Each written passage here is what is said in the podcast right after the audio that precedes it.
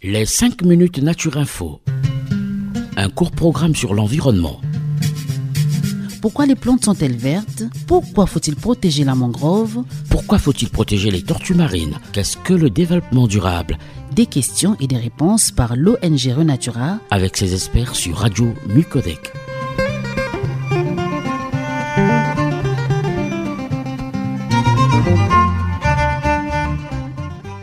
Chers auditeurs, chères auditrices, bonjour. Bienvenue dans les 5 minutes Renatura, la chronique environnementale de l'association Renatura Congo en partenariat avec la radio Mucodec. Aujourd'hui, dans cette émission, nous recevons Monsieur Boris, éducateur à l'environnement chez Renatura Congo, qui va nous raconter comment se créent les volcans. Bonjour Monsieur Boris. Bonjour Lisette. Comment naît un volcan Nous allons découvrir ensemble la définition d'un volcan et ses impacts sur les terres et ses habitants. En récence, environ 1406 volcans actifs dans le monde dont une soixantaine en éruption chaque année.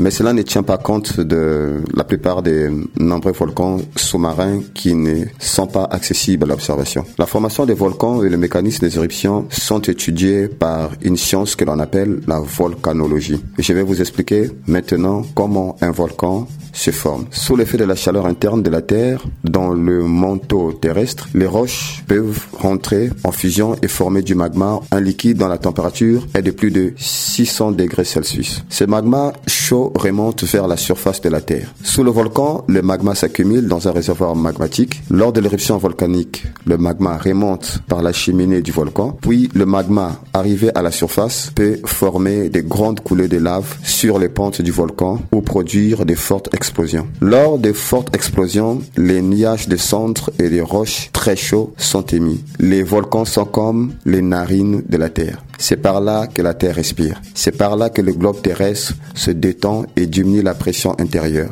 Ensuite, un volcan actif peut être en éruption ou en sommeil. Un volcan actif est un volcan qui a eu au moins une éruption durant les derniers 10 000 ans passés. Un volcan est considéré endormi s'il n'a pas été en éruption pendant quelques siècles, mais qu'il existe la possibilité qu'il rentre en éruption à nouveau. La durée d'une éruption volcanique est extrêmement variable. Bien qu'on estime une durée moyenne de 7 semaines, l'éruption peut durer de quelques heures à plusieurs années. Une éruption volcanique ne se produit pas à l'improviste. Il s'agit d'un processus lent durant lequel le volcan va accumuler du magma dans sa chambre magmatique. Il existe en Afrique 157 volcans actifs connus. Nous pouvons prendre comme exemple le volcan Niragonga, qui est situé dans la région de Goma, dans l'est de la RDC, près de la frontière avec le Rwanda. Il s'agit d'une zone d'intense activité volcanique avec six volcans. Le Niragonga est de loin le plus actif et classé comme le plus menaçant des volcans africains. En mai 2021, le volcan était entré soudainement en éruption sans produire de signes avant-coureurs. Prise des cours, la population n'avait eu d'autre choix